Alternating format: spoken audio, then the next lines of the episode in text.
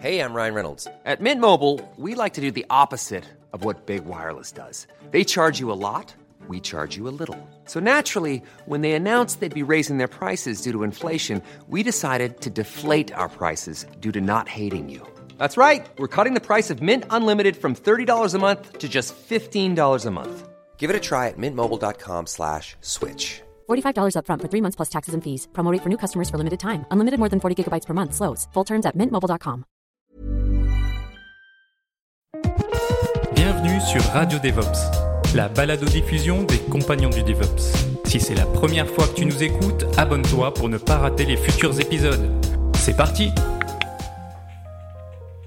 Bienvenue à toi, cher compagnon, dans ce onzième épisode déjà de Radio DevOps. Euh, ça fait presque un an et le prochain épisode, ça fera un an que tu nous écoutes et que tu nous écoutes discuter et déblatérer sur plein de choses autour du DevOps. À croire qu'on n'a pas encore fini de faire le tour du sujet, parce qu'aujourd'hui, on va aborder un sujet.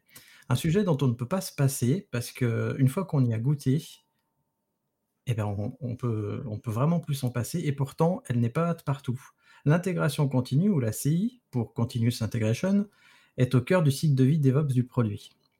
Bon, aujourd'hui, on ne va pas parler de sa petite sœur, la livraison continue, ni de son petit frère, le déploiement continu, mais on l'abordera dans une autre émission, promis. Alors, aujourd'hui, avec moi, j'ai René. Bonjour, bonjour René, enfin même bonsoir d'ailleurs. Bonsoir Christophe, bonsoir Erwan.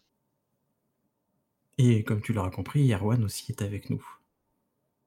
Bonsoir. Donc, euh, ils, sont, ils, sont, tous les deux euh, membres du, des compagnons du DevOps. Et d'ailleurs, si tu ne connais pas encore la communauté des compagnons du DevOps, j'ai justement fait une vidéo de type vlog sur euh, la chaîne YouTube pour te présenter le forum des compagnons du DevOps où on discute. Et en ce moment, on discute beaucoup et pas mal. Et on discute beaucoup de d'intégration continue. J'ai remarqué en faisant cette vidéo que c'est un des sujets qui est le plus abordé dans le forum. Je pense que vous pourrez le confirmer tous les deux. Oui, plutôt. plutôt. Tout à fait. Bon, alors on, on va commencer par, euh, évidemment, on a plein d'auditrices et auditeurs qui savent même pas ce que c'est qu'une intégration continue parce que euh, il y a plein de néophytes qui nous écoutent. Et on va commencer par définir l'intégration continue. En gros, c'est quoi une CI bah, à quoi ça sert? Donc Erwan, je vais te laisser la parole. Tu vas nous donner ta petite définition de l'intégration continue. une grosse pression. Bah, pour moi, l'intégration continue, c'est euh, pour répondre aux besoins qu'on a de vouloir toujours euh, euh, merger de plus en plus vite des features ou des fixes sur euh, une main branche. Et l'intégration euh, continue, c'est les outils qui vont permettre de s'assurer que ce, que ce merge se, se passe dans de bonnes conditions et respecte tout un tas de standards qu'on se sera fixés et dont on va discuter, j'imagine, par la suite, qui sont les tests, le lint, je sais pas, les licences embarquées, euh, etc., etc. Donc euh, pour moi, c'est comme ça que je vois. C'est les outils qui vont nous permettre de, euh, à chaque fois, euh, intégrer les features ou les fixes sur, les main branches de façon automatique et en suivant des conventions, des normes et, et des tests. Est-ce que René, tu veux tenter une petite définition ou est-ce que je balance la mienne avant? Euh, allez, je tente. Euh, donc oui, je dirais que bah, c'est une succession d'étapes qu'on va exécuter systématiquement euh, pour s'assurer que en partant d'un code source, de la qualité de ce code source-là, donc s'assurer qu'on arrive à le construire, s'assurer qu'il est de bonne qualité. Et à la fin, ouais, c'est pas évident. Euh, on arrive éventuellement à, à la création d'un artefact qui pourra être utilisé euh, pour le déploiement. Oh, t'es allé loin dans la définition, dis donc. Ouais, j'ai un, un, peu improvisé là. bah, je vais improviser aussi, alors on va tous improviser. Euh, pour moi, euh, l'intégration continue, c'est en fait euh, quelque chose qui nous permet d'exécuter des tâches euh, après avoir poussé notre code. Et à quoi ça sert en fait d'exécuter des tâches après avoir poussé notre code? C'est à, s'assurer qu'en fait, euh, soit les tests de notre code passent bien pour pouvoir avoir euh, bah, une bonne couverture de tests, soit faire des scans de sécurité par exemple, ou tout un tas d'autres actions qui nous permettent d'assurer la robustesse du code. Et pourquoi on en a besoin? Parce que euh, je pense qu'avant, les, développeurs et lançaient leurs tests et faisaient les choses manuellement sur leur machine après, avant, enfin, plutôt avant de faire leur commit. Et je pense que quelqu'un un jour s'est dit, mais tiens, mais si on le faisait au moment du push euh, sur un serveur qui est dédié, et comme ça, en plus, ça nous permettrait d'assurer la robustesse du code, et à chaque fois que quelqu'un va merger, on pourra voir si rien n'est cassé. Moi, c'est comme ça que je le vois. Je ne sais pas ce que vous en pensez. Oui, oui, ça se rejoint. Euh, oui, oui, je, suis d'accord. Et alors l'un de vous, mais je ne sais pas qui m'a laissé cette note, voulait qu'on parle euh, justement de l'intégration continue dans la chaîne DevOps. Je sais que c'est pas moi qui ai laissé ce petit message. Euh, bah, je pense que c'est moi. parce qu'en fait, bah, y a souvent ça ça vient pas ça vient pas comme ça de mettre en place ce genre de d'outils dans enfin de, mettre en place ce genre d'outils. Euh, et, donc du coup, c'est vraiment un, en tout cas moi c'est c'est comme ça que je suis venu, on va dire, au, mouvement DevOps. C'est qu'avant, je faisais des, enfin, il y a très longtemps, je faisais des outils euh, pour moi et pour, euh, des gens comme moi dans, mon équipe. Et, quand on a commencé à, de plus en plus répandre des, des, solutions de CI, bah, en fait, on, faisait euh, des outils pour que les devs puissent, euh, puissent du coup écrire euh, des tests, puissent faire lancer des tests dans, dans, des, dans des environnements qui, qui sont dédiés, par exemple, à leur pull request ou des choses comme ça. Et donc, du coup, pour, c'est clair. Pour moi, je vois ça vraiment comme euh, un sujet typique où le, où le, le pont entre euh, euh, l'infra et les, et les devs est, est, très fort et, euh, et je vois pas comment on peut faire euh, ce, comment on peut mettre ce genre en, place ce genre de, de solutions, surtout quand c'est des solutions on-premise qu'on héberge soi-même. Je vois pas comment on peut mettre en place ce genre de solutions sans, une relation forte entre ces, ces deux équipes. Oui, clairement, hein, je pense, pour moi, enfin, ne serait-ce, bah, souvent, comment l'application se construit. bah, souvent, c'est le développeur qui a une idée de comment ça doit se construire et enfin, voilà, si on lui parle pas, ça va être compliqué de construire cette application. Donc ouais, pour moi, c'est ouais, c'est «obligatoire» entre guillemets d'échanger, avec les développeurs pour, pour savoir comment ça se construit, comment ça se configure, enfin, voilà.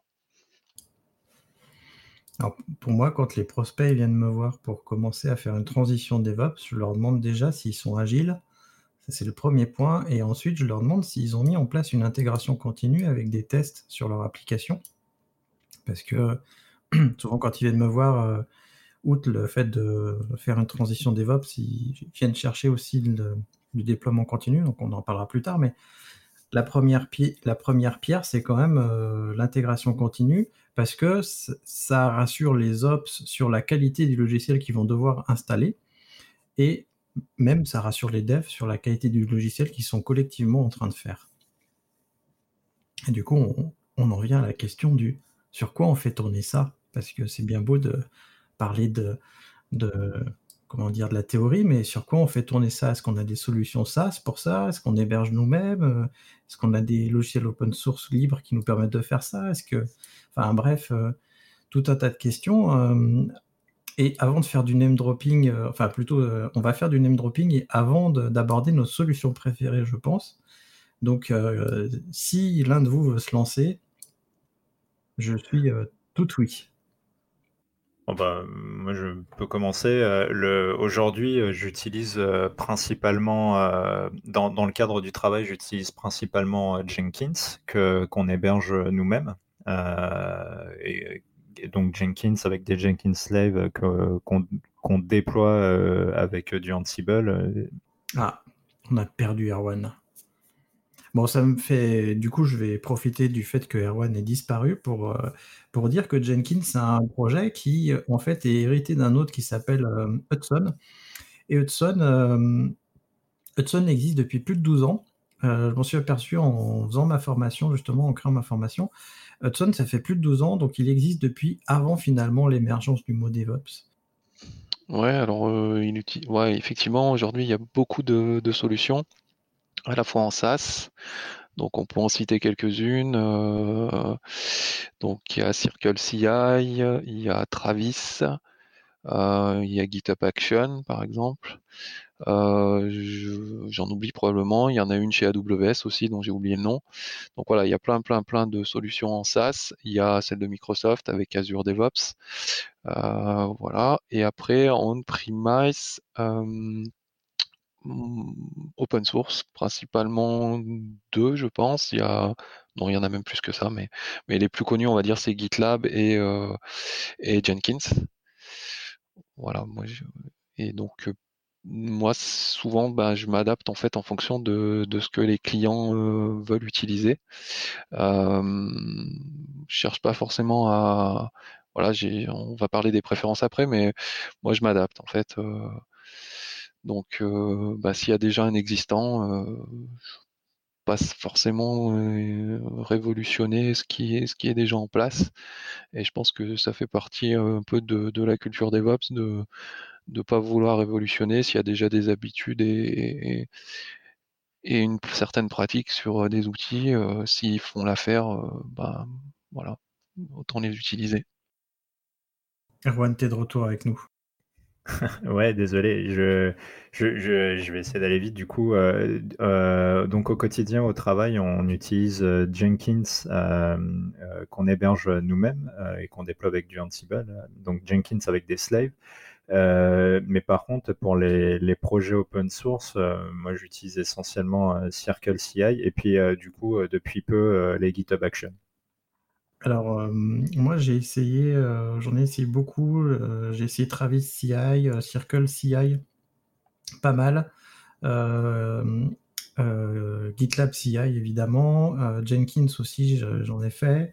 Euh, je me suis intéressé pendant un moment à Drone, Drone qui était basé sur euh, des conteneurs, qui était l'un des premiers à se baser sur les conteneurs. Puis je crois que le projet a un peu périclité, mais qui s'est relancé il n'y a pas si longtemps.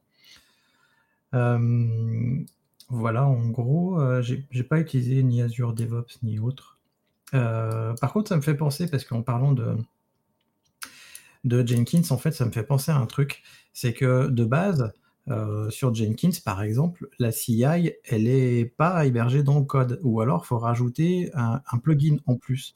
Et euh, je me dis, est-ce que vous en connaissez d'autres qui, comme ça, n'ont pas le code de l'intégration continue qui est hébergé dans le code lui-même dans Git? Alors, euh, je pense que ça a évolué en fait. Parce qu'au début, au début, effectivement, Jenkins était énormément basé sur des plugins et de la configuration en, entre guillemets en, GUI, quoi. Et, euh, et, en fait, ça a évolué. Euh, aujourd'hui, ils ont vraiment, euh, tu peux mettre, tu, définis un pipeline, tu dis où il se trouve, et donc de la même manière que GitLab, bah, il vient lire ce pipeline et exécuter, toutes les actions que tu as mis dedans. Ouais, le Jenkins, aujourd'hui, tu, enfin, en tout cas, nous, toute notre CI repose sur des Jenkins files et, euh, ça ressemble. Euh, alors c'est c'est du Groovy-like, donc c'est c'est une syntaxe qui est un peu particulière, euh, mais mais en fait c'est ça reste hyper efficace et en tout cas moi je suis d'accord avec René, c'est un truc qui qui vit avec le code et et moi je touche jamais à l'interface graphique de Jenkins. Ils l'ont vraiment fait évoluer et, euh, juste il y a un truc aussi qui est assez rigolo sur les pipelines, c'est qu'il y a deux modes. Il y a un mode déclaratif, donc avec un DSL, donc un, langage particulier où on peut vraiment définir des mots-clés, et il y a un mode scripté, donc où, alors après on peut chacun ses préférences, voilà, en, sachant qu'on peut aussi faire dans le déclaratif du scripté, donc ça permet d'aller euh, très très loin avec Jenkins. Ah bah, j'ai utilisé Jenkins il y a 4 ans, c'était euh, mon client à l'époque qui l'hébergeait. Et euh, en effet, je, lui ai très vite euh, un peu forcé la main pour qu'il installe le plugin Jenkins File et qu'on le versionne dans le code, parce que lui, il le faisait pas. mais je crois qu'il avait une version de retard sur Jenkins, alors c'est peut-être peut pour ça, du coup. Mais j'avoue que je suis pas un grand fan du Groovy. c'est pas un truc qui me plaît plus que ça. Bah, d'ailleurs, on va parler de, des solutions préférées, du fait. Euh, René, c'est quoi ta solution préférée? Ah, c'est difficile, j'ai du mal à choisir. Bon, j'aime beaucoup GitLab. Je trouve qu'il il y a une cohérence, je trouve que c'est vraiment bien fait, les, les pipelines, etc. Mais alors Jenkins, il y a des faiblesses. L'interface graphique, elle est des fois un peu bizarre. Enfin, voilà. La, une des plus grosses faiblesses souvent, c'est que donc c'est basé sur des plugins. Donc et souvent c'est la documentation des plugins. Parfois c'est vraiment pas ouf. être gentil, je vais dire pas ouf. par contre, c'est, moi je trouve c'est du au-delà de ça, c'est un outil, je trouve, qui est aussi super puissant. Donc voilà, moi j'ai des clients sur l'un et sur l'autre. Et voilà, j'aime bien les deux en fait. Et voilà, pas de préférence du coup. Et donc oui, pardon, je vais juste finir parce que j'ai aussi fait un peu d'Azure DevOps. Je suis pas très quelqu'un, je suis pas quelqu'un de très orienté Microsoft, mais je dois reconnaître que que, que bah, c'est pas mal aussi. Après, euh, j'ai un peu, je comprends pas forcément la logique d'avoir Azure DevOps et GitHub Action de l'autre. Je pense que tout ça, à un moment, peut-être, ça va se fusionner. Euh, j'en sais rien, mais voilà. Enfin, en tout cas, l'expérience euh, quand même de Azure DevOps n'était pas non plus inintéressante. Donc voilà. Donc bah, je pense surtout que les personnes qui sont sur GitHub n'ont pas forcément Azure. Et peut-être vice-versa, ça je sais pas, mais en tout cas, je, suis persuadé qu'il y a beaucoup de gens sur GitHub qui n'ont pas euh, Azure DevOps. On parle de GitHub Action jusqu'à juste à la fin pour avoir, pour avoir un petit retour d'expérience. Je vais laisser à nouveau la parole à Erwan. C'est quoi ta solution préférée? Un peu comme René, je, pas, je suis assez versatile euh, là-dessus. Par contre, effectivement, euh, aujourd'hui, comme j'utilise quand même pas mal Jenkins et que je suis d'accord, moi je trouve ça assez, assez puissant. En plus, on s'est, on créé un repo de, petites librairies Jenkins qui, nous simplifie la vie, qui fait que bah, notre Jenkins file il commence vraiment à être relativement épuré et donc ça, devient agréable à, les, faire. Mais, euh, sinon, euh, euh, moi j'aime bien, je trouve que Circle CI ça fait bien le job et, que c'est cool. Mais, sinon, alors je ne sais pas si vous avez connu, mais moi je garde un souvenir ému de Bamboo la, solution euh, d'Atlassian euh, pour, pour, euh, qui, est un Jenkins-like. Et en fait, je trouvais que l'interface était, était super en avance sur son temps. Mais j'imagine que je garde un souvenir très ému parce que, à mon avis, plus personne n'utilise trop bon. j'ai joué aussi un peu avec Travis et Travis, Travis, ouais, c'est sympa aussi. Hein. Je pense qu'on ça va peut-être, on peut peut-être aller un Enfin, ouais, je suis même pas sûr de ce que je vais dire, mais peut-être que on peut aller peut-être un peu moins loin que ce qu'on peut faire avec euh, Jenkins et encore, voilà. Mais ouais, toutes ces, solutions sont sympas. Alors moi j'en ai, j'ai oublié d'en citer un. Euh, l'un des premiers que j'ai utilisé c'était CodeShip, euh, qui a longtemps été un, des phares, mais qui a vite été rattrapé par d'autres. alors ce, ce que je peux préciser peut-être pour nos auditrices et auditeurs, c'est que c'est que j'ai oublié son nom, Jenkins, c'est pas que la CI, il fait beaucoup plus de choses et c'est pour ça qu'il y a beaucoup de boîtes, et d'ailleurs c'est la solution open source la plus utilisée jusqu'à présent, qui l'utilise parce qu'il va plus loin que fait, la CI ou la CD, il, fait vraiment beaucoup d'autres choses, notamment avec cette notion de plugin.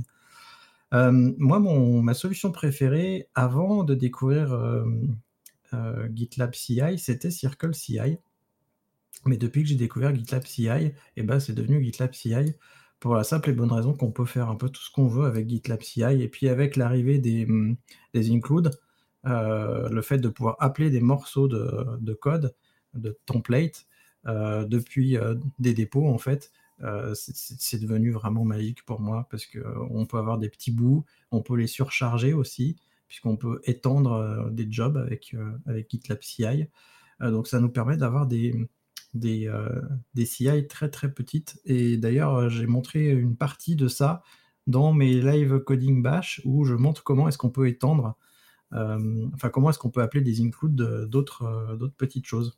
Ce qui nous fait des, des CI très très fines et ce qui fait qu'on peut avoir par exemple un dépôt centralisé avec tous nos templates de code de CI et de les partager entre les projets.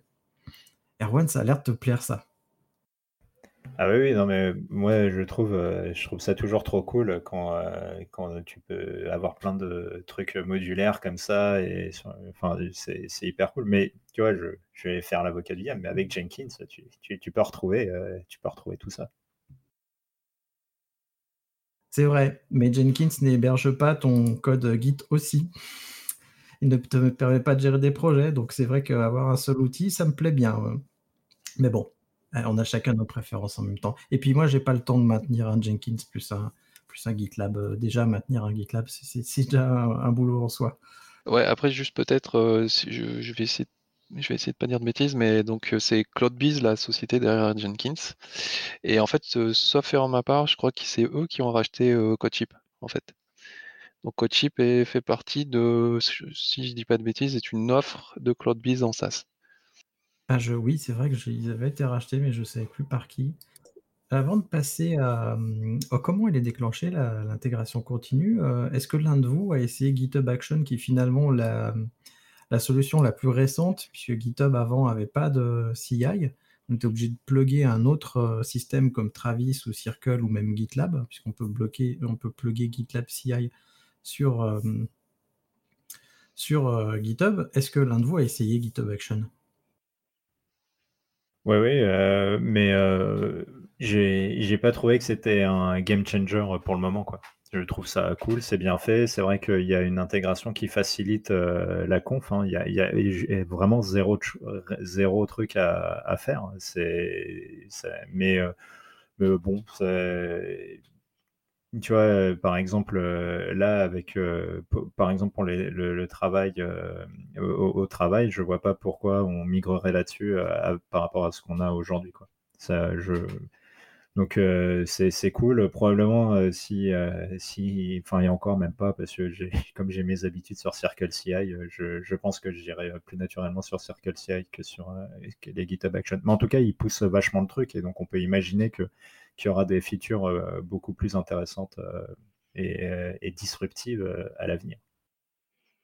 Tiens, il y, a une question qui me vient, puisqu'on est en train de parler de où est-ce qu'on fait tourner la CI. Et comme on parle beaucoup d'offres en SaaS, est-ce que ça vous dérange pas justement d'envoyer votre code sur un, sur un service en ligne dont vous n'êtes pas propriétaire ou, autre? Est-ce que, est -ce que ça vous rassure ou pas? Parce que je ne sais pas si vous le savez, mais comme on peut sur GitLab CI ajouter des serveurs qui sont à nous et qui sont hébergés dans nos infrastructures, on peut faire tourner notre CI de notre code sur nos propres serveurs, ce qui fait que ça évite que euh, ce soit les, services du SaaS qui les fassent tourner. Est-ce que ça, c'est quelque chose que vous avez déjà eu en tête? Euh, bah, je peux peut-être répondre oui. Euh, donc c'est assez sensibilisé à ça. Après, moi, mes clients, globalement, euh, souvent c'est on-premise euh, pour certains, pas pour la plupart. Donc, euh, voilà, ils, hébergent tout à demeure, en fait.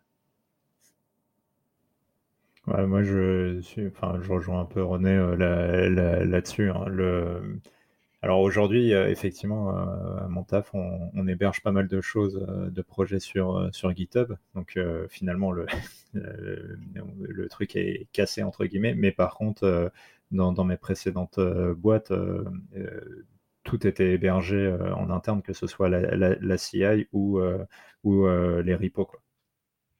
Ouais, je suis, je suis d'accord. Moi, moi, les, clients, j'ai plus, euh, j'ai des clients par exemple qui ont plus le, le, le, source code management qui est, euh, qui est euh, déporté sur une plateforme accessible depuis Internet mais privée, donc souvent Bitbucket ou GitLab, et mais qui garde quand même la CI en interne. D'accord. pour les clients qui font du circle, ça ne les dérange pas finalement, euh, parce que, bon, je pense qu'on abordera ce point-là aussi pour le déploiement, parce que c'est un sujet hyper sensible. Mais, mmh, pour moi, il y a un truc là qui qui se joue peut-être. non, mais tu tu as raison, mais c'est effectivement pour le déploiement et je pense que c'est pour ça que le la il y a énormément de gens qui internalisent ce, type de service parce que tu, il y a un moment donné où tu vas devoir partager des secrets ou quoi que ce soit qui peuvent être euh, un, peu critiques euh, et, donc tu te dis euh, bon bah effectivement si Circle se fait avoir ou je sais pas quoi j'ai peut-être pas envie que ce soit Circle qui va pusher sur mon infra le, mon code quoi. C'est pour ça que je suis de plus en plus en mode GitOps pull que push mais ça, on en parlera, euh, je pense aussi. alors, quand est-ce qu'elle est déclenchée, la CI on va, se faire une petite partie apéro, parce que cette partie elle va être assez courte. comment est-ce qu'elle est déclenchée, du fait, cette intégration continue? Sur quel événement Qu'est-ce qui se passe, en fait? Moi, de mon côté, on déclenche à la création de pull request et sur des branches identifiées, donc la branche master et la branche de release en gros. Ouais, bah, globalement pour nous, moi c'est globalement la même chose, c'est sur événement, donc souvent euh, euh, sur les merge requests. Euh, sinon aussi toutes les nuits, souvent en cron. Donc on fait tourner, on fait tourner une, intégration continue sur la branche de dev. Et puis ce que ça permet de faire aussi en cron, parce que parfois pour avoir le on va dire, la meilleure expérience utilisateur. Si, la CI commence à devenir vraiment long pour passer dans les différentes étapes, c'est vrai que c'est un peu pénible, on n'a pas le retour, le retour d'expérience tout de suite. Donc, ce qu'on peut se permettre de faire, c'est faire une CI entre guillemets allégée pour quand on fait des opérations un peu classiques. Voilà, dans la journée, et puis la nuit, faire tourner une CI un peu plus balèze, entre guillemets, qui va prendre beaucoup plus de temps pour vérifier beaucoup plus de choses. je pense aussi au, nightly build, aux, constructions de nuit de toutes nos distributions Linux préférées ou nos images Docker préférées ou je ne sais quoi préférées. En effet, le plus souvent, c'est déclenché sur le push dès qu'on fait un git push sur notre branche au moment du merge. On peut aussi déclencher euh, sur euh, des branches particulières et sur des tags aussi. Euh, sur des tags, on peut déclencher des événements sur des tags particuliers. C'est un truc, ou sur déclenchement manuel aussi. On peut avoir dans une pipeline, donc la pipeline c'est un ensemble de tâches qui se suivent, on peut avoir des séquences manuelles. Et je ne sais pas si vous, vous utilisez les déclenchements ou les pipelines enfants, parce que c'est un truc qui existe sur GitLab, et je ne sais pas si ça existe dans d'autres dans d'autres CI, c'est-à-dire c'est des pipelines qui vont déclencher d'autres pipelines dans d'autres bouts de code. Ah bah, sur euh, Jenkins, en tout cas, euh, nous, on fait quasiment que ça. Quoi. On a, en fait, on a plein de, de, jobs qui sont assez euh, macro et euh, tu as des espèces de jobs méta qui savent appeler, parfois paralléliser les appels, euh, savoir s'il faut attendre le résultat ou pas de, ces différents jobs. Et donc, du coup, tu crées des, pipelines de pipelines. Ouais, clairement, oui, oui, pareil. donc chez un client, on a une application qui est assez complexe avec pas mal de modules. Et donc, on va dire, on a un pipeline un peu global qui va appeler les différentes constructions des différents modules et puis faire, faire, faire, ces constructions-là. Quoi, voilà. Donc oui, oui. Moi, il y a une autre question qui me vient, qui nous sort un peu de l'intégration continue, mais c'est mon passé d'exploitant de prod qui, qui se pose la question. Est-ce que vous avez déjà été tenté par utiliser les outils d'intégration continue comme des ordonnanceurs? Alors, Jenkins est aussi un ordonnanceur, c'est une de ses forces. Mais est-ce que, ça, est-ce que ça vous a tenté un jour? Plutôt que d'installer des outils type, euh, je ne sais pas si vous connaissez Control M de la rue ou ce genre de choses. Euh, moi, je, sais qu'il y, a un projet euh, qu'on, a dans le, Jenkins file. il, a une définition de cron dedans, quoi. Donc,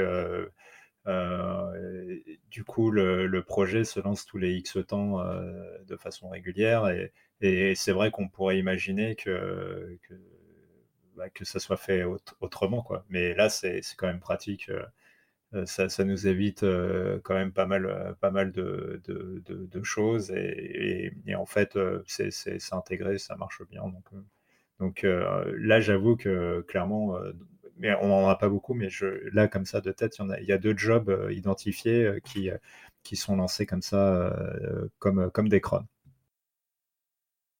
Ouais, alors planifier, non, en principe, on laisse quand même plutôt l'outil qui est vraiment dédié pour le faire.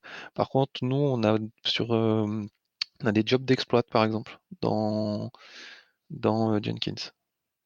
Voilà, donc je sais pas, un exemple, bah, contrôler par exemple qu'on a un cluster qui est dans un bon état, on peut avoir un job pour faire ça.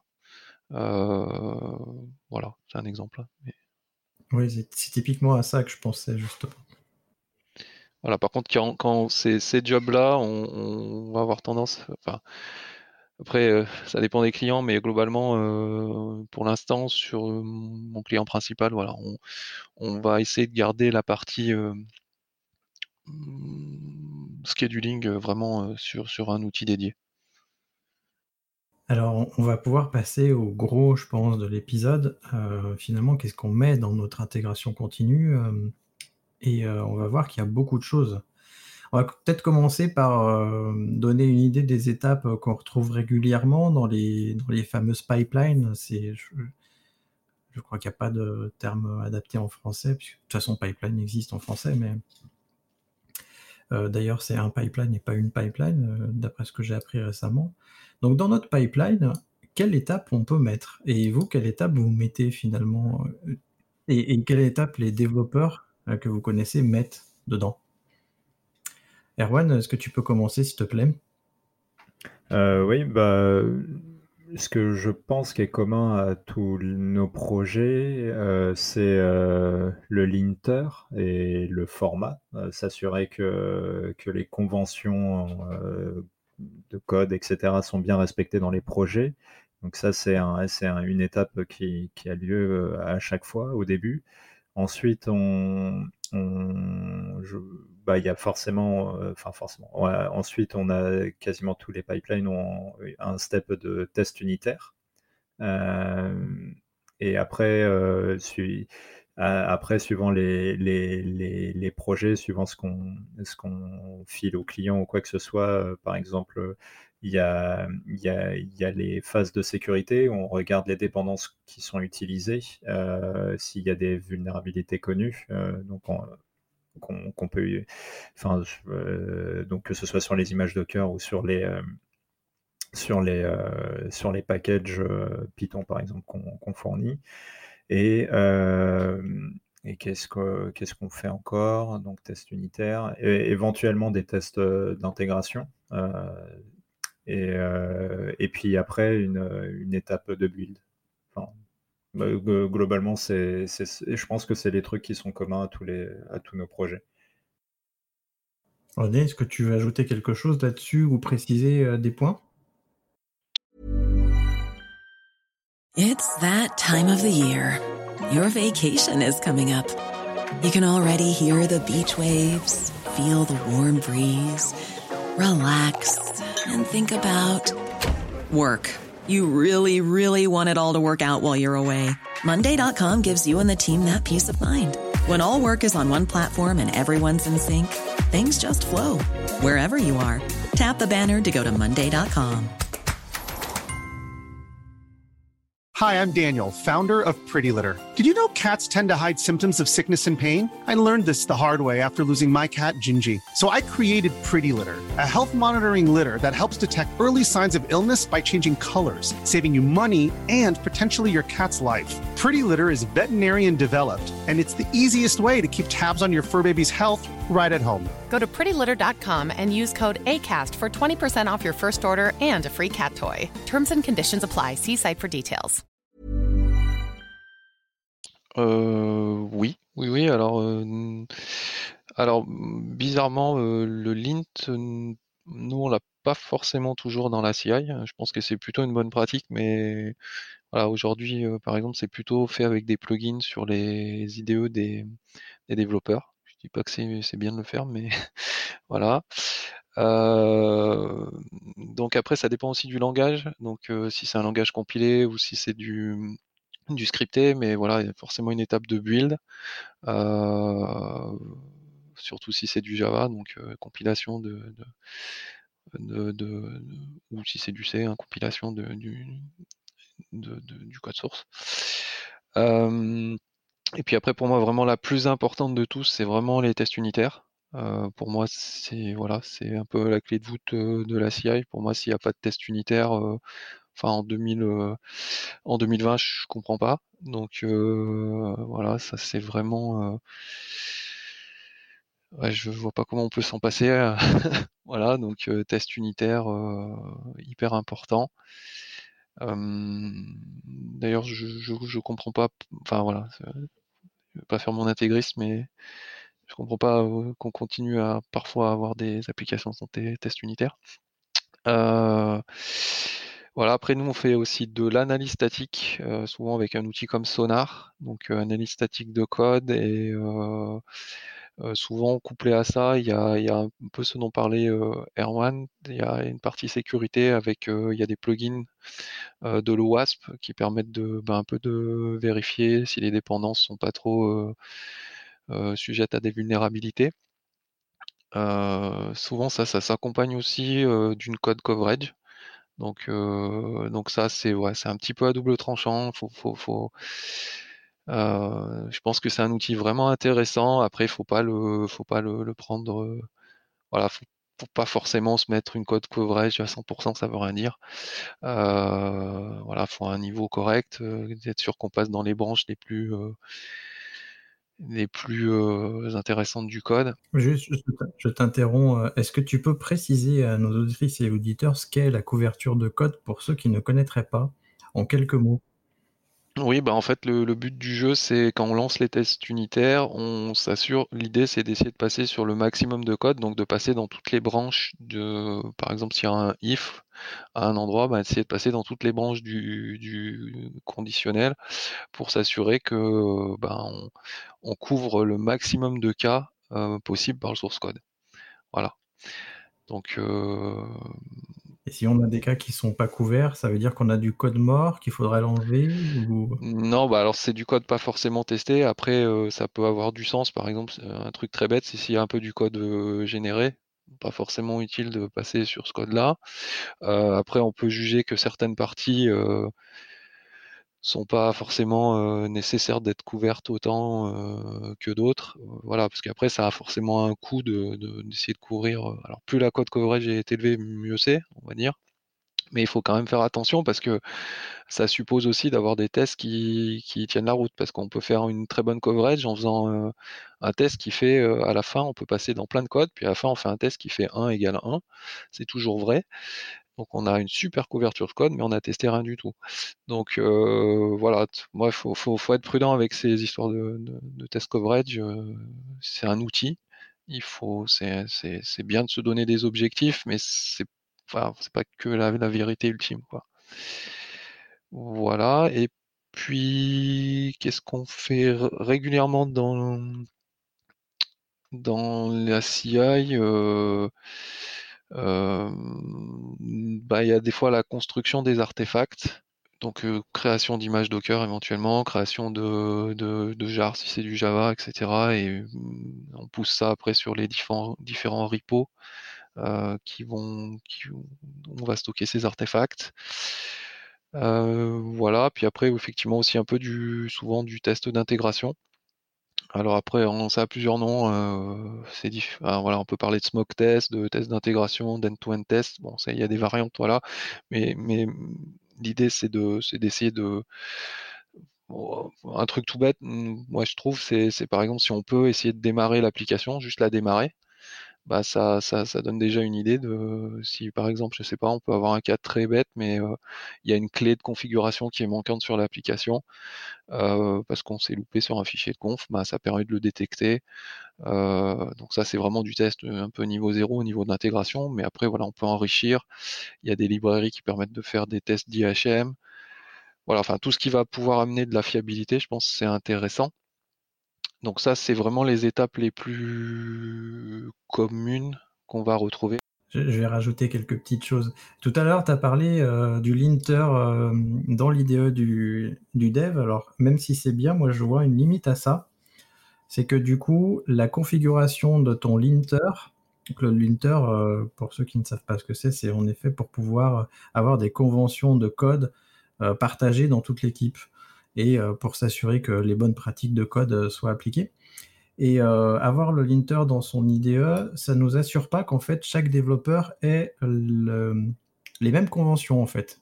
Puisque du coup, comme elles ne sont pas versionnées dans le code, c'est lui qui risque de l'avoir configuré, donc il, peut y avoir plusieurs configurations de linter différents. C'est le seul truc que je verrais du linter uniquement dans l'IDE du, du poste de développement. Je, pense que tu as raison, hein, c'est bien de le mettre dans la CI. Après, après, il y a des fois des priorités qui font qu'on ne le fait pas forcément. moi, un autre truc dont j'ai pas parlé, c'est sur le, par exemple sur l'analyse statique de code avec un outil comme Sonar. Donc ça, va remonter les, par exemple les vulnérabilités, les bugs potentiels, euh, ce qu'on appelle aussi les codes smell, donc euh, un peu la dette technique, etc. Les mauvaises pratiques. Euh, et là, là pour le coup, j'ai une expérience un peu pas malheureuse, mais je pense que c'est bien en fait de se mettre ce qu'on appelle une quality get, c'est-à-dire de se donner un objectif et essayer de le remplir, quitte à ce que la quality get soit relativement basse. Donc du coup, les gens, ça, les sensibilise à ce qu'il faut faire et ensuite remonter un petit peu le seuil pour améliorer la qualité de code. Euh, mais une fois, moi, par exemple, j'ai pas mis de quality gate. J'essaye de pas pas imposer des choses. Euh, voilà, j'essaye de. Euh, et, ça, par contre, pour le coup, c'est pas une très bonne idée. Il faut mieux mettre quelque chose d'assez pas forcément très ambitieux au début et monter la barre que, que, de remettre. Parce que sinon, si on met rien, bah, personne ne regarde.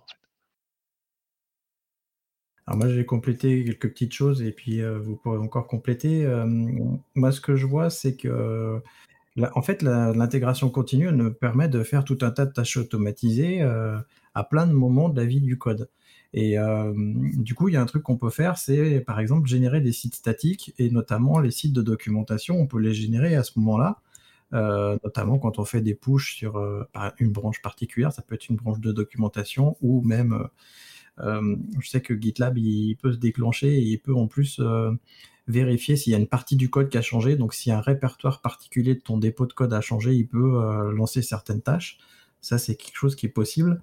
Et puisqu'on en est à lancer des choses de manière un peu complexe, il y a un truc aussi qui peut être fait, c'est au moment où on crée une merge request sur GitLab, alors probablement sur d'autres sur d'autres sur d'autres sur d'autres CI, on peut le faire, mais en tout cas, sur GitLab, quand on crée une merge request qui nous crée la, branche automatiquement, euh, il va lancer la CI toute seule. Et du coup, euh, à ce moment-là, on peut par exemple créer un environnement euh, à la volée dans le cloud sur notre branche. Et à chaque fois qu'on va pousser sur cette branche-là, on va automatiquement avoir un déploiement sur ce, cet environnement à la volée.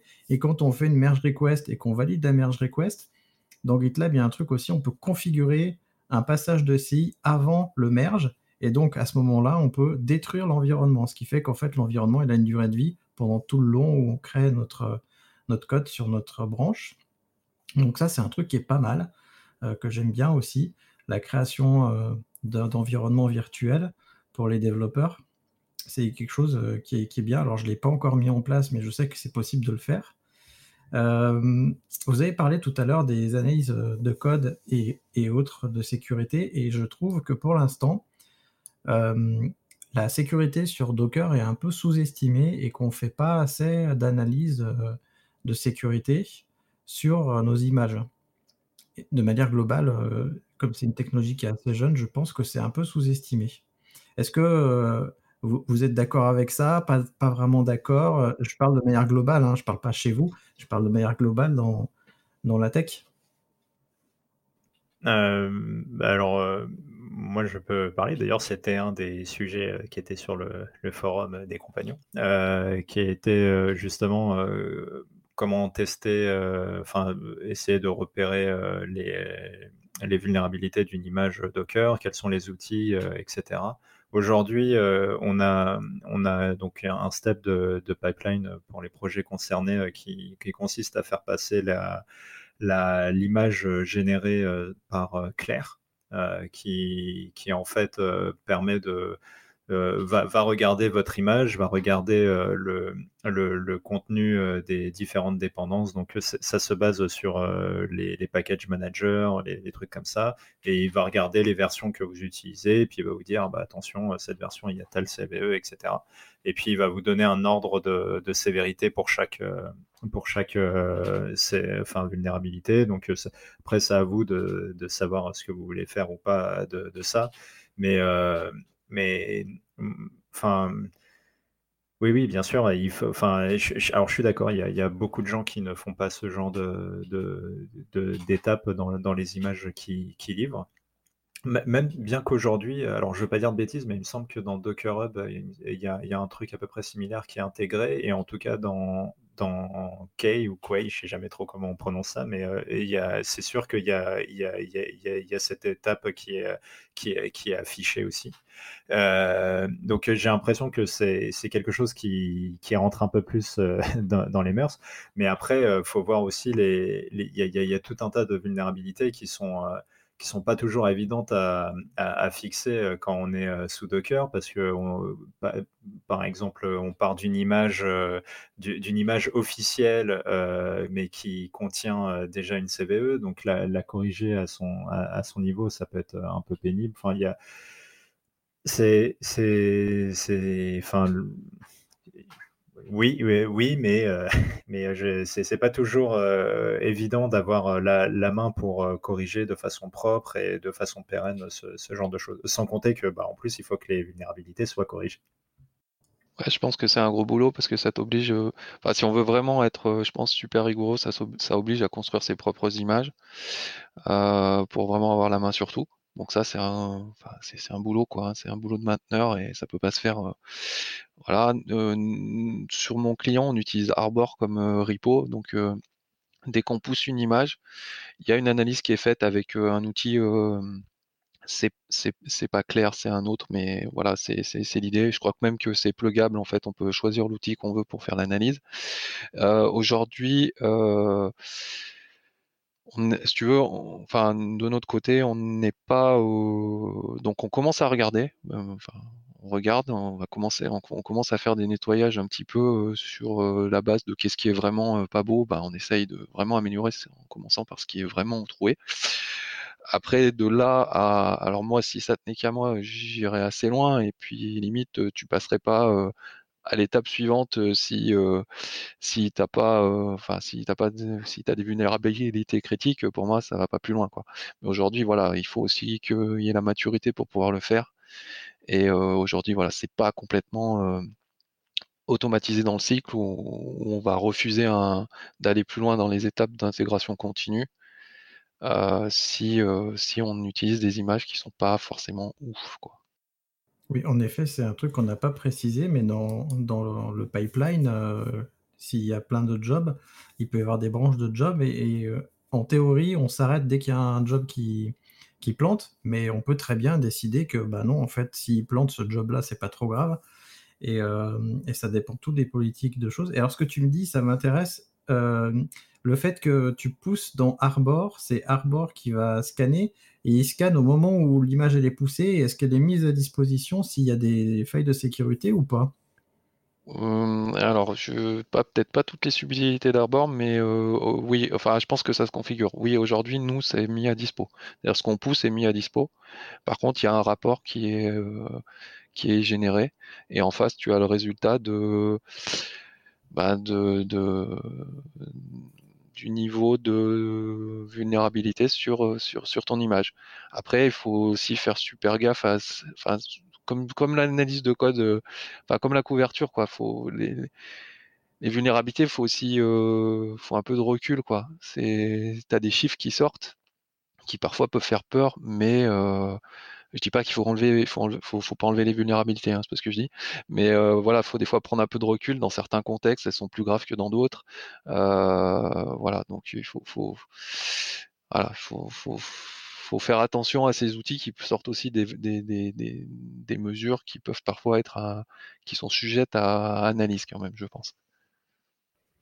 Moi, dans la, dans la CI euh, qu'on a au taf, justement, euh, si Claire remonte un truc qu'on n'a pas whitelisté et, euh, qu'on n'a pas whitelisté, bah, en fait, ça ne bouge pas l'image sur, sur le repo. En revanche, on va pas se mentir, euh, quand ça arrive, euh, on regarde la sévérité du truc, on regarde ce que ça concerne, et euh, jusqu'à présent, il n'y a qu'une seule fois où on a, on s'est dit, ouais, bon ça, c'est vraiment un truc qu'on peut pas, qu'on peut pas laisser passer, et on a attendu, le, le, fixe est arrivé quelques temps après, et on a attendu que ce fixe soit dispo pour pour comment dirais-je, pousser l'image. Donc ça, ça nous a décalé effectivement notre, notre release cette fois-ci.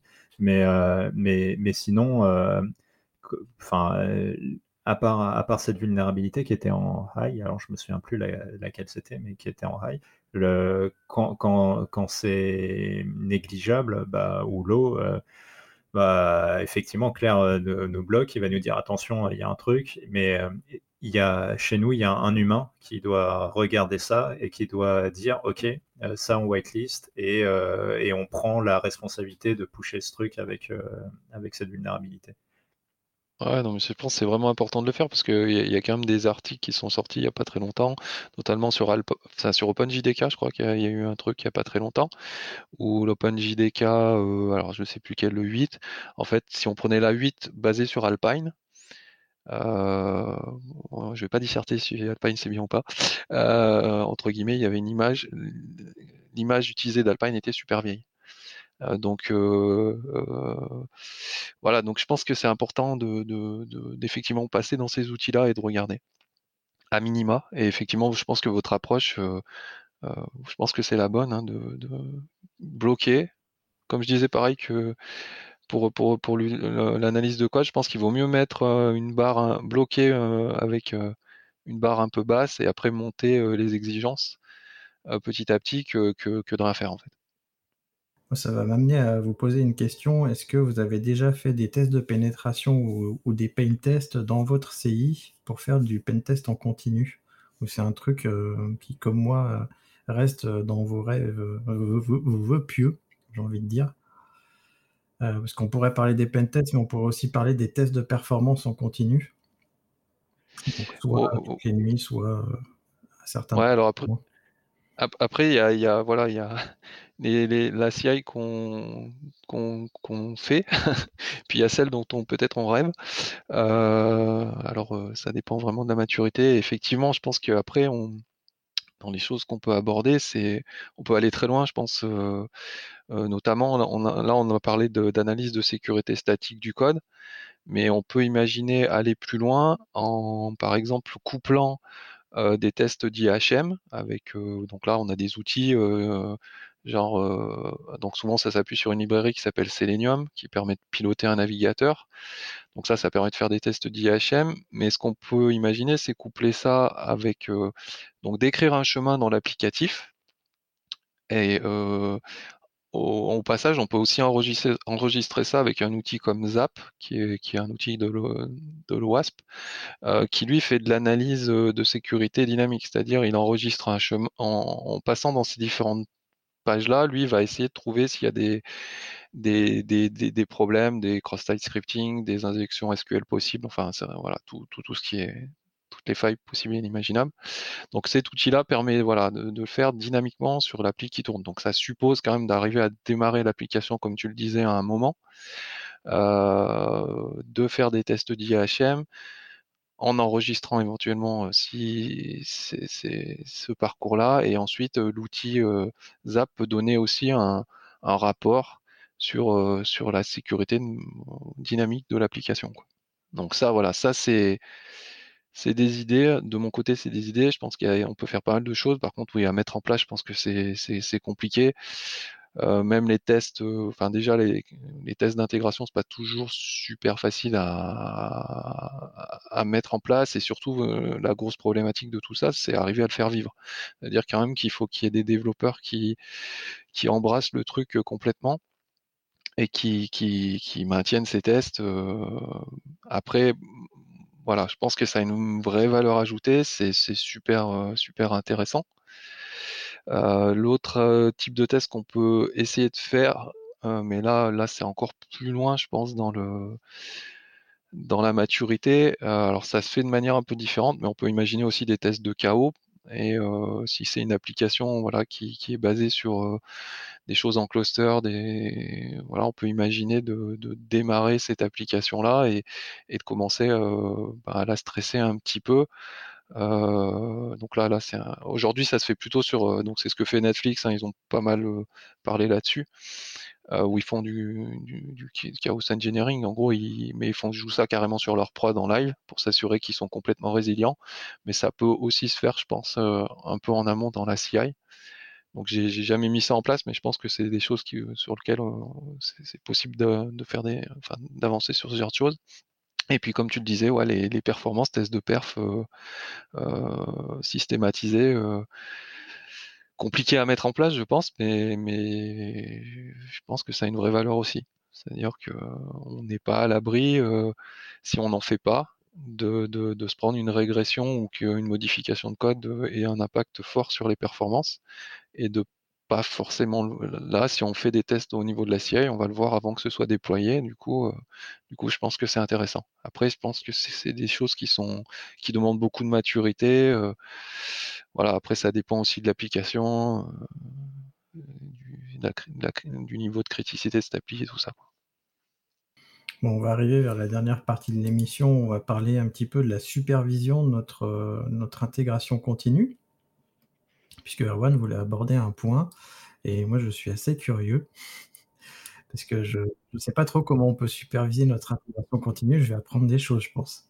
Ah je, le, le, le, le, terme est un peu galvaudé, mais par contre, euh, on, on, parlait tout à l'heure euh, un peu plus tôt du, du temps que, que prend la CI sur, sur une PR. Et, effectivement, si à chaque fois que tu pushes du code, tu, tu attends deux heures pour pour avoir ton petit tic dans ta, dans, pour pouvoir merger ton, ton, ton code, personne n'est satisfait. Quoi. Et puis le jour où, enfin, c'est pas le, le, jour, mais dès que, dès que tu as des, dès que tu as des trucs un peu plus urgents, bah, c'est toujours un peu pénible, tu, vas te forcer à, sauter des étapes et tout.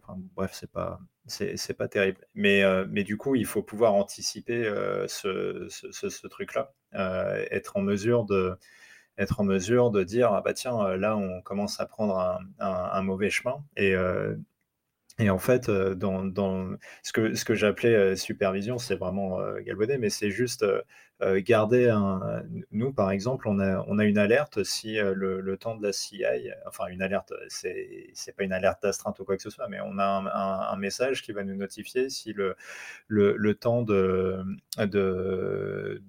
test sur, un projet bah, a augmenté de plus X%. Et, euh, et, en fait, euh, ça, peut paraître idiot, mais ça nous a permis des fois de, de, de spotter assez, assez vite que, euh, bah, en fait, qu'il y a un build qui, était mal foutu et euh, qui suite à une suite à un merge, bah il y a, ouais c'est ça, il y a un build qui, potentiellement aurait pu exploser euh, les, les, les temps de les, temps de la CI et, euh, et donc là avec avec enfin c'est pas grand chose, hein, c'est une étape dans, dans notre pipeline qui fait qui, qui écrit tout un tas de stats et qui qui, est poussé après dans, notre stack LK, etc. Et puis un, petit truc qui tourne derrière pour lever une alerte. Mais, euh, mais euh, juste avec ça, bah, tu vois, cette paire, on l'a pas mergé. ça, a été détecté et, euh, et, et, deux, trois fois, ça, ça, ça, nous a sauvés. Donc, je pense que sans, sans, faire un monitoring de la mort, mais, mais au moins je pense que c'est important que les, équipes soient au courant quand, par exemple, sur euh, les, euh, les branches master ou prod ou, quoi, bah, si, euh, si la CI qui tourne dessus est KO, bah, il, faut, il faut que les équipes soient, soient au courant. enfin, là, là, typiquement, nous, on a un channel dédié euh, ou quand il y a un message, c'est un message qui vient forcément de, de, la pipeline Jenkins, enfin de Jenkins. Et, euh, et s'il y a un message là-dedans, ça veut dire que sur, euh, un, sur les projets de prod et sur les branches importantes de ce projet, il y a un truc qui ne s'est pas bien passé. Et donc, du coup, ça devient important que les, les équipes comment dirais-je, agissent. Euh, et, et, donc ça, c'est plus de, de l'alerting, mais pour le monitoring, c'est ce que je disais, c'est on a tout un tas de stats, donc on sait, euh, bien sûr, tu as, déjà plein de choses qui sont fournies avec euh, les différents outils où tu sais ton pourcentage de, de build OK ou KO, etc. Mais, mais je pense que pouvoir avertir de ah bah tiens, là c'est bizarre, ta, ta CI elle est trop flappy parce que tu as des tests unitaires qui des fois marchent, des fois marchent pas pour X ou Y raison. pouvoir mettre des, des stats factuelles face à ça, bah, je trouve que c'est que, que, que pas mal. Et moi, dans mon cas, alors euh, je, suis désolé, je suis un peu égocentré là, mais euh, dans, mon cas, ça nous a permis vraiment plusieurs fois de détecter des, trucs qui allaient pas. Et, c'est juste en rajoutant euh, des petites stats à gauche, à droite et, en créant les petites routines qui vont générer des alertes dessus. Donc, c'est pas du monitoring au sens Nagios ou je sais pas quoi, hein, mais, c'est juste le, les, tous ces outils de CI fournissent énormément de stats ben, en fait, il faut les exploiter pour euh, pouvoir détecter euh, que, les trucs euh, vont, bien ou pas bien. Ouais, bah, je pense que c'est l'essence même du DevOps. Hein, je, dirais mesurer. Hein. Enfin, ça, fait partie des, clés du DevOps. Donc, pour moi, tu es dedans, donc ça fait complètement du sens. Et si je dois juste ajouter un petit truc, c'est je pense que des fois, il faut, faut pas forcément viser trop compliqué, il vaut mieux des fois, enfin comme je disais, des fois juste un test où on démarre la pseudo-test d'intégration, on démarre l'application pour s'assurer que ben, le basique est fait, bah, c'est mieux que rien. Donc voilà, moi c'est un peu cette position-là de dire bon voilà, essayer de mettre plus on peut mettre de contrôle sur la qualité de notre soft, au mieux c'est quoi.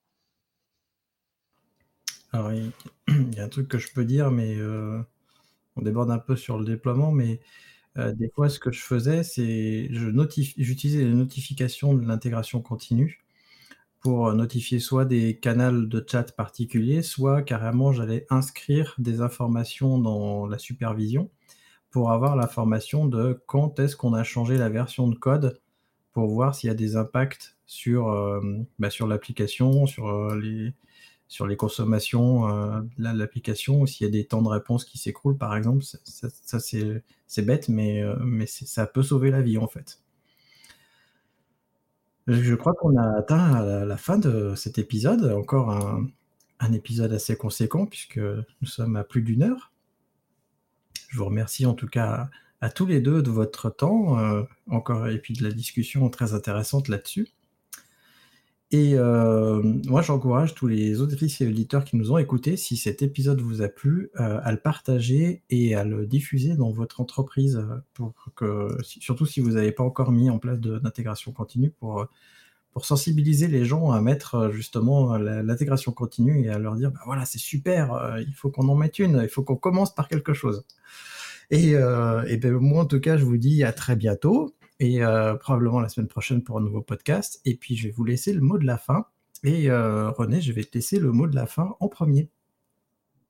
Oui, alors, bah, bah quelque chose peut-être de. Enfin, voilà, on est dans une discussion, je pense qu'on ne peut pas tout aborder. Donc, euh, forcément, on oublie des choses, ou dit des fois peut-être des bêtises, je sais pas. Après, ce qui est intéressant, bah, c'est de venir, je pense, sur le, sur, sur le forum des compagnons du DevOps. Et souvent, Christophe, même je pense systématiquement, Christophe nous fait euh, un sujet sur euh, la vidéo euh, du moment. Et voilà, si, si, on a oublié des choses, ne pas, voilà, on peut en discuter aussi sur le forum de manière offline. Et je trouve ça plutôt cool. Voilà. Et euh, moi, j'ajouterais qu'effectivement, la, la CI, c'est important. Il faut, faut vraiment euh, pas hésiter à, s'y mettre. De commencer de façon euh, humble et, comment dirais-je, et, petit. Donc, effectivement, même avec un test qui valide que ça build bien, ou j'en sais rien, ou, ou que l'application démarre, c'est déjà très bien pour commencer. Aujourd'hui, il y a énormément de solutions managées disponibles gratos. Euh, pour, euh, pour, pour s'essayer. Et donc ça, c'est aussi euh, un, frein en moins pour, pour mettre en place ça. Pas forcément besoin de, de, de, déployer des Jenkins avec des milliards de slaves pour, pour démarrer. Donc ça, c'est ce qui me paraît pas mal. Et, et effectivement, il y a, y a, tellement de choses à, à, dire sur ce sujet qui est un peu c'est le genre de projet très fil rouge dans, dans, les équipes euh, tech, hein, c'est des trucs à améliorer euh, tout le temps. Donc euh, c'est assez passionnant et on a probablement oublié des choses, mais on peut continuer la, discussion plus tard. Et je finirai par post-it. Post-it. Merci d'avoir écouté Radio DevOps. N'oublie pas de noter l'épisode, plus la note sera élevée et plus il sera mis en avant dans les applications. Tu peux aussi le partager, ça nous aidera à le diffuser et à rendre le mouvement plus visible. Si tu as envie de discuter du mouvement, alors rejoins-nous dans la communauté des compagnons du DevOps.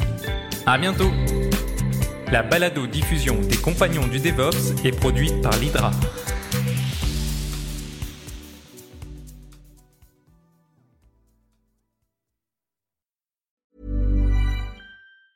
Ever catch yourself eating the same flavorless dinner three days in a row? Dreaming of something better? Well, HelloFresh is your guilt-free dream come true, baby. It's me, Kiki Palmer. Let's wake up those taste buds with hot, juicy pecan-crusted chicken or garlic butter shrimp scampi. Mm. Hello Fresh.